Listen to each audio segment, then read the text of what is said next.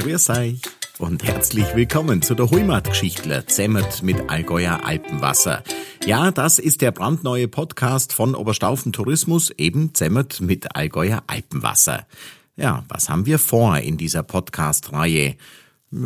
Eigentlich sagt es der Name ja schon. Heimatgeschichtler vorstellen, klein wenig hinter die Kulissen schauen, interessante, tiefgründige, hintergründige Geschichtler aufdecken und erzählen, mein Name ist Bernhard Link, ich komme aus Oberstaufen und wir werden den Podcast in so einem, wie soll man sagen, fremdenverkehrstauglichen Dialekt machen. Ja, nicht ganz Hochdeutsch, nicht ganz Dialekt, etwas dazwischen. Und unsere Folge 1 beschäftigt sich mit dem Viehscheid, der ja in diesem Jahr, das wissen alle, ein klein wenig anders ausgefallen ist als in den vergangenen Jahren. Ausgefallen ist das Stichwort. Ja. Die großen Feste sind ausgefallen, aber ist damit der Viehscheid auch wirklich ausgefallen? Wie war denn der Abschied von den Alpen in 2020 im Corona-Jahr? Und vielleicht noch viel interessanter, wo kommt denn der Viehscheid eigentlich her? Wir haben viele Hintergründe für dich erfahren und haben dazu zwei Alpen besucht und zwei wunderbare Hirten getroffen, die wiederum zwei unterschiedliche Wege gegangen sind, diesen Alpsommer zu beenden. Malte und Markus von der Moosalpe und der Alpe Burganger, beide im Alpgebiet Thalkirchdorf. Aber wisst ihr was? Die beiden sollen sich doch einfach selber vorstellen, oder? Ja, ich bin Markus Strobel, bin seit zwei Jahren jetzt der Hober. Ähm, wir sind der Hober auf der Alpe Burganger, äh, am Südhang von Thalkirchdorf, äh, auf 1000, ungefähr 1050 Meter, ganz genau kann ich es dir jetzt nicht sagen. Also ich bin der Malte Graf, ein ungewöhnlicher Name für einen Allgäuer Hirte. Und das kommt daher, dass äh, mein Vater ist ein altes Hinterlanger Geschlecht also sprich, ich komme aus Hinterlang und meine Mutter ist von Mülheim an der Ruhr und hat sich in der Namensgebung durchgesetzt. Ja, ihr merkt, wir hatten Spaß bei der Aufzeichnung. Markus Strobel, also von der Burg Angeralpe, hat sich entschieden, mit Kranzrind, mit Zugschellen, mit Tracht, mit allem Pipapo auszuziehen. Warum macht er sich diesen Aufwand, habe ich ihn gefragt. Dazu hat er eine klare Meinung. Abschluss von dem Alpsommer ähm, ist nicht das Fest darunter, sondern ist bei uns ähm, Erbe, dass man dem Herrgott irgendwo Dankeschön seid mit dem Kranz. Das ist ein Wahnsinnsaufwand, äh, was die Damen, ich mach's nicht selber, was die Damen da alle bewältigen müssen. Nettozeit ungefähr acht bis zehn Stunden äh, zu zweit, zu dritt, bis sie das dann wirklich so wunderschön allert herrichtet, wie es dann am Schluss ausschaut. Das ist schon so. Aber äh, wie gesagt, es ist irgendwo ein Dankeschön an der Herrgott, dass es im Berg so gut gelaufen ist. Äh, damit äh, schmücken wir unsere unser Kranzrind, wenn halt auch nichts passiert ist. Ähm, klar, bei uns war es jetzt Gott sei Dank ruhig mal wieder so. Deswegen legen wir einen Kranz an. Ich lege mir eine große Schelle an weil das für mich dann irgendwo auch dazugehört, wenn ich ähm, schon bis Holm laufe und die Strecke eigentlich nahezu die gleiche ist wie, wie sonst auch, dann legen wir die große Schelle an und dann, klar ist es irgendwo ein Aufwand, aber das ist ein Aufwand, ein schöner Aufwand, sage ich mal. Und ist für die schon auch was Besonderes? Also egal jetzt, ob ein, ob ein Zelt da steht oder Itter, es ist für die schon irgendwie am Sonntag, oder? Es ist nicht anders eigentlich. Bis auf das natürlich, muss man dazu sagen, sonst irgendwie äh, 7, 8, 10.000 Leute da im ganzen Ort am Anstand und die zuschauen. Jeder, der sagt, das gefällt ihm nicht, der liegt, meiner Meinung nach. Ähm, aber wir brauchen die, die Leute nicht. Also für mich ist jetzt, sind jetzt Tenderbrupfer genauso wie die Jahre davor auch. Äh, du bist irgendwo angespannt, äh, aufgeregt, nervös, freudig äh, auf das Ereignis und deswegen ähm, ist das eigentlich nicht großartig anders wie sonst. Malte Kraft ist seit 36 Jahren Hirte auf der Moosalpe und er ist einer der Mitbegründer des Viehscheids in Thalkirchdorf. Dieses Jahr hat er keinen gemeinsamen Abschied, keinen gemeinsamen Auszug geplant, sondern die Bauern kommen zu ihm nach oben gefahren, um ihr Vieh abzuholen. Kommt da Wehmut auf? Das ist wirklich der Unterschied zu einem Viehscheid. Wenn du mit dem Vieh am Schluss danach gehst, mir sagen im Dialekt, da fahren dir Tennerpropf auf. Und da ist das zugeschält und da ist das ganze Vieh dabei, die Verein sind dabei. Das ist wirklich ein, ein, ein wehmütiger Abschied. Das ist kein wehmütiger Abschied. Das ist jetzt einfach von Mittag, Montag, jetzt bis Donnerstag heute, das waren die letzten zehn Stück, ist das gegangen. Und äh, das war einfach, wie soll ich sagen, Arbeitstag, ein ganz normaler Arbeitstag war das halt. Hat es den Viehscheid aller schon gegeben eigentlich? Oder wo kommt der eigentlich her? Der Viehscheid ist eine ganz, ganz lange Geschichte. Die ist zurückzuführen bis ins 14. Jahrhundert, was viele nicht wissen. Und äh, es ging eigentlich, wie der Name schon sagt, Viehscheid. Das, das Vieh wurde ausgeschieden und äh, wurde vermarktet, es wurde gehandelt. Und da dazu möchte ich euch das jetzt einmal vorlesen. Es mussten also sowohl das Galtvieh als auch das Mastvieh schon am Vortag des Mangenmarktes aus den Alpen geholt werden, damit rechtzeitig am nächsten Tag in Sonthofen gehandelt werden konnte. Bis ins 19. Jahrhundert verzeichnete dieser Mangenmarkt den größten Viehumschlag im gesamten bayerisch-schwäbischen Raum.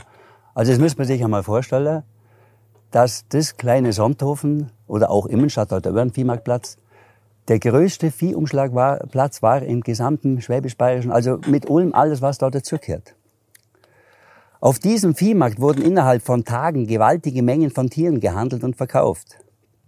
Alle Viehscheide des Oberallgäus, hauptsächlich die von Hinterlang, Obermeißelstein und Oberstorf, waren nur die Zubringer zu diesem riesigen Marktgeschehen. Um sich vom Umfang dieses ungewöhnlich großen Umsatzes ein Bild zu machen, genügen ein paar Zahlen. Am 14. September 1814 wurden in Sonthofen insgesamt 6.656 Stück Vieh aufgetrieben. Und jetzt noch vielleicht noch ganz interessant im Nachspann. Schon im Jahre 1535 waren an den Markttagen alle Plätze und Gassen innerhalb des Marktes Sonthofen, aber auch alle Zäune entlang der Straße bis zu den Mühlen an der Ostrach derart mit Vieh vollgestopft, dass schier kein Durchkommen mehr war. Es wurden aber auch große Viehherden von 800 bis 1000 Ochsen zusammengestellt, um über Oberstorf wieder zurück ins Rappenalptal, über Biberalp Salzbichel und ab 1795 über den neuen Schrofenpass ins Welschland Italien getrieben worden. Also das bloß einmal ganz kurz zur Geschichte der Viehscheid. Also der Viehscheid, wir haben damals auch keinen Tourismus gehabt im Oberallgäu, war eigentlich vom Betrieb, also von der Wirtschaftlichkeit, ein ganz wichtiger Faktor für die Bauern, die da ihr Überleben gesichert haben, weil die einfach da gute Preise, da kamen Käufer aus Piemont, aus Graubünden, überall her und haben einfach den Bauer, den Bauern das Vieh abgekauft. Und dann haben die Bürger auch Geld im Sack. Das ist der Ursprung des Viehscheids, das viele gar nicht wissen. Das habe ich gemacht wegen der Touristen oder wegen irgendwelchen Tourismusbüros, sondern das war eine ganz bittere Notwendigkeit damals, äh, damit die Bauern hier auch überleben können. Wie lange hat man noch gehandelt am Viehscheid? Das ist ja jetzt heute nochmal gang und gäbe, oder? Also ich bin jetzt ein äußerst 60er Jahrgang, 58 Jahre alt und bei meinen Großeltern haben auch noch äh, ein Bürgergeschäft gehabt, eine Landwirtschaft und ich weiß das noch als Kind in den 60er Jahren, da haben wir das Kranzeren gehabt, im Kierbar. Und das hat man an dem Tag verkauft. Und der Großvater ist ganz stolz weil er hat einen guten Preis gekriegt und hat auch Geld im Sack gehabt. Und äh, ja, das hat wahrscheinlich so Ende 60er, Anfang 70er Jahre aufgehört, dass man den Viehscheid auch noch das Vieh gehandelt hat. Genau. Und das andere mit 800 und 1000 Stück Vieh, die man ins, wo ins Rapperalptal zurücktreibt, Zurück? das sind ja, sind ja Herden, das kannst du dir halt gar nicht vorstellen, oder? Muss man sich einmal vorstellen, eine Herde mit 1000 Stück Vieh, was das für eine logistische Meisterleistung wäre ist. Ins Welschland, also bis zum Teil bis ins Piemont, über die Alpen, die Pässe, die zum Teil ja schon zugeschneit waren, wo man Nachtlager, Trinken, die Treiber, alles versorgen muss und dafür bezahlen muss, weil wo, wenn 1000 Stück Vieh an einer Nacht fressen, immer, da ist keiner begeistert, das muss bezahlt werden. Also das war von der, von der, von der Hirtenleistung her, also eine unglaubliche äh, Herausforderung und Aufgabe. Ja. Und zum Viehscheid nochmal zurück. Es braucht ja eine bäuerliche Landwirtschaft, um eine Alpwirtschaft überhaupt betreiben zu können, oder? Also das muss man ja muss man weit denken, dass es ohne eine normale bäuerliche Landwirtschaft auch keine Alpwirtschaft gibt. Ja. Haben die Probleme nur fair zum Krieger oder wie? Na, Gott sei Dank nicht, äh, weil einfach das Oberallgäu diese großen landwirtschaftliche Betriebe kämpften auch nördlich Richtung Memmingen-Hend.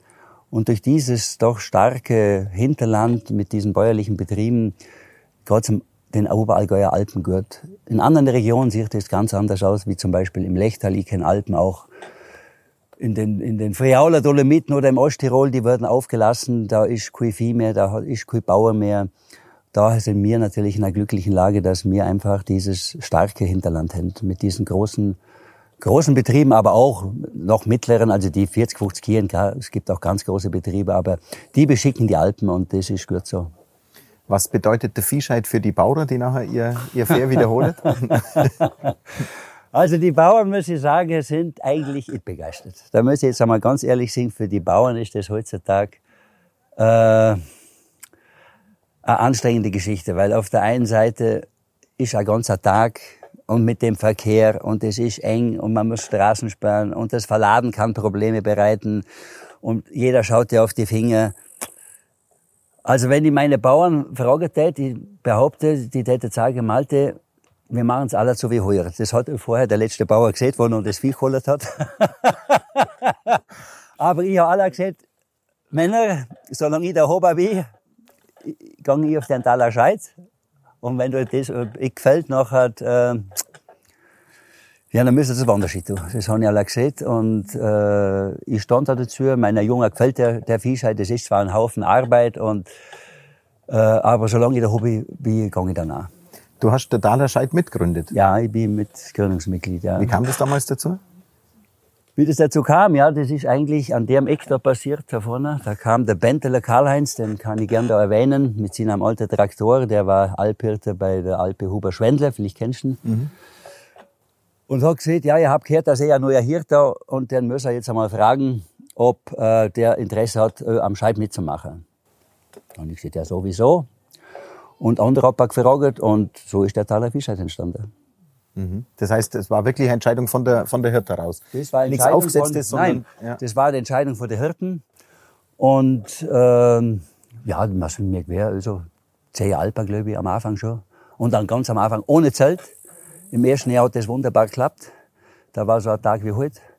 Am zweiten Jahr war es kalt und es hat oben Ragschnitt und mir ein Kurzhalt gehabt, das war jetzt nicht so ganz klasse.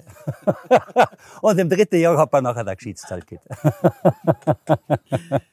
ist das diese, die, diese Volksfestatmosphäre bei der Viehscheid, so wie man es jetzt hat, ist das eine Allgäuer Eigenart oder gibt es das woanders auch in der Gräser oder gibt es das woanders gar nicht oder gibt es das woanders viel kleiner? Wie, kennst du die da ein bisschen aus, den Vergleich? Äh, es gibt es eigentlich in allen Alpenregionen. Ich hatte es auch schon im Piemont, im Ostertal verlebt, wo die Hirten aber nur unter sich sind. Ganz, da ist keiner Fremder, das wird nirgendwo plakatiert, das ist ein ganz eigenes Dorffestler. Das Allgäu ist da schon eine Sonderstellung und darum ist es also bekannt, das Allgäu durch seine Viehscheide in der Schweiz und im Allgäu. Aber in Oberbayern war das nicht so bekannt. Darum, man hat noch nie gehört, zum Beispiel Oberbayern am Viehscheid. Mhm.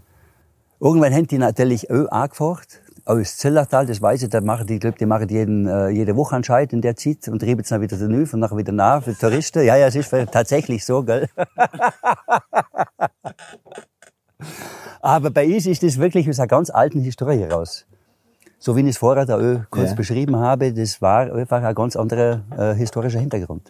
Jetzt ist der Fischheit mittlerweile ja ein also in Staufer könnte man fast sagen, die fünfte Jahreszeit, was Tourismus angeht. Da ist der Ort richtig voll, da ist ein richtiges Volksfest draus geworden. In Staufer, in Teilkirchdorf mhm. ist es ein bisschen kleiner, aber auch mit Festzelt und allem Pipapo.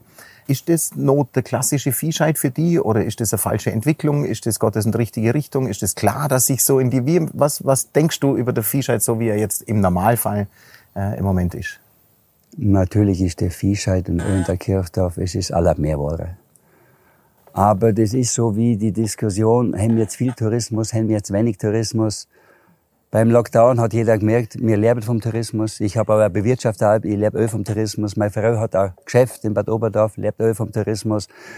Handwerksbetriebe leben vom Tourismus. Und ob mir ist das aussuchen Ich hätte gern den Tourismus, so viel Tourismus, das ist nicht machbar. Wir müssen lenken und man muss, wenn man einen Viehscheid hat, das muss sauber durchorganisiert sein. Das ist in Thalkirchdorf so. Oder auch in Oberstaufen. Es müssen die Bühre hinfahren können. Es muss halt einfach gut gemacht sein. Na, passt es. Genau. Was ist ein Zugschell und warum braucht es das? Also eine Zugschelle ist eine teure Schelle, eine große Schelle. Manche sagen, sie seien auch zu groß für die Tiere da muss ich eins sagen, die gab es schon von 1600 oder noch älter. Ich kenne alte Glocken und Schellen, ja, mit Inschrift und so weiter.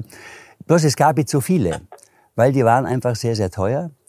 Und darum, eine Zugschelle heißt Zugschelle, damit die Tiere ziehen. Das heißt, die haben sich selber da animiert zum Laufen und durch diesen Schlag oder Klang der Glocken, äh, darum heißt es Zugschelle. Das heißt, die muss aber gewisse Größe dass die, ja genau, dass die ziehen. Und das ist jetzt Öko-Geschichte, die jetzt 20 oder 30 oder 40 Jahre alt sind, sondern nochmal die, die mir bekannte Schellen sind 16. 17. Jahrhundert.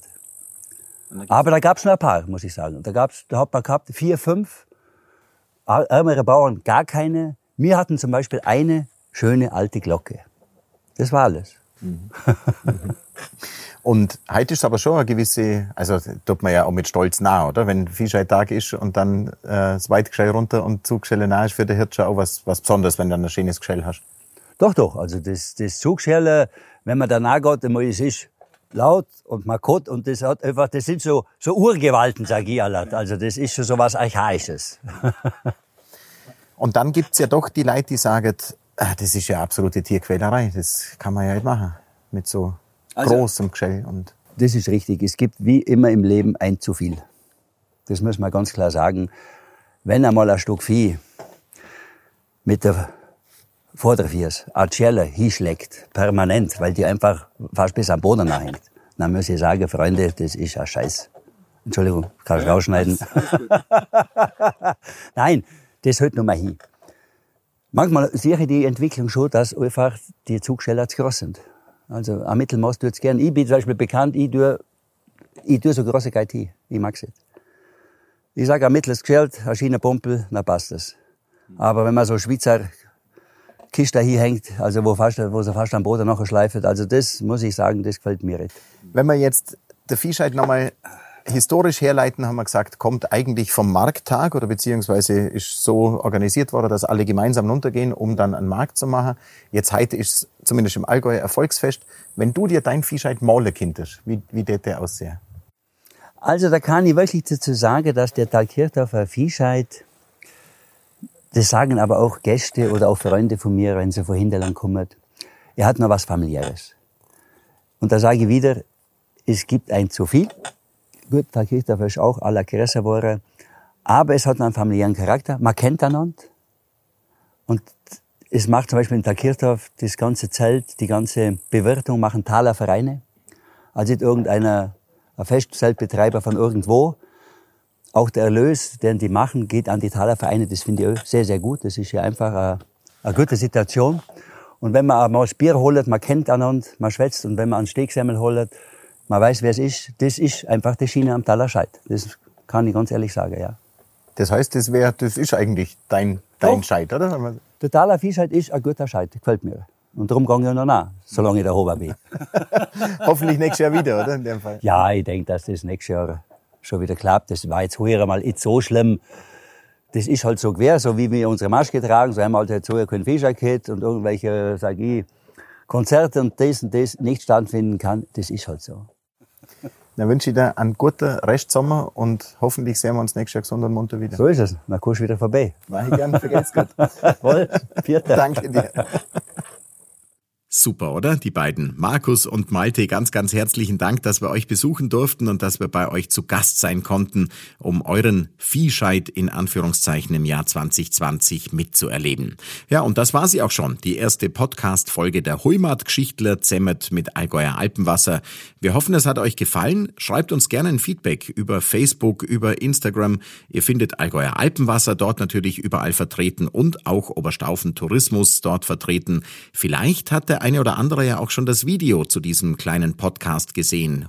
Geschichtler Zemmert mit Allgäuer Alpenwasser gibt's natürlich eben auch als Video, als Kurzvideo zumindest, auf YouTube, Facebook und allen weiteren Kanälen. Also, dann hoffe ich, dass wir uns bald wieder hören bei diesem Podcast. Vierzeich, danke fürs Zuhören und bis bald.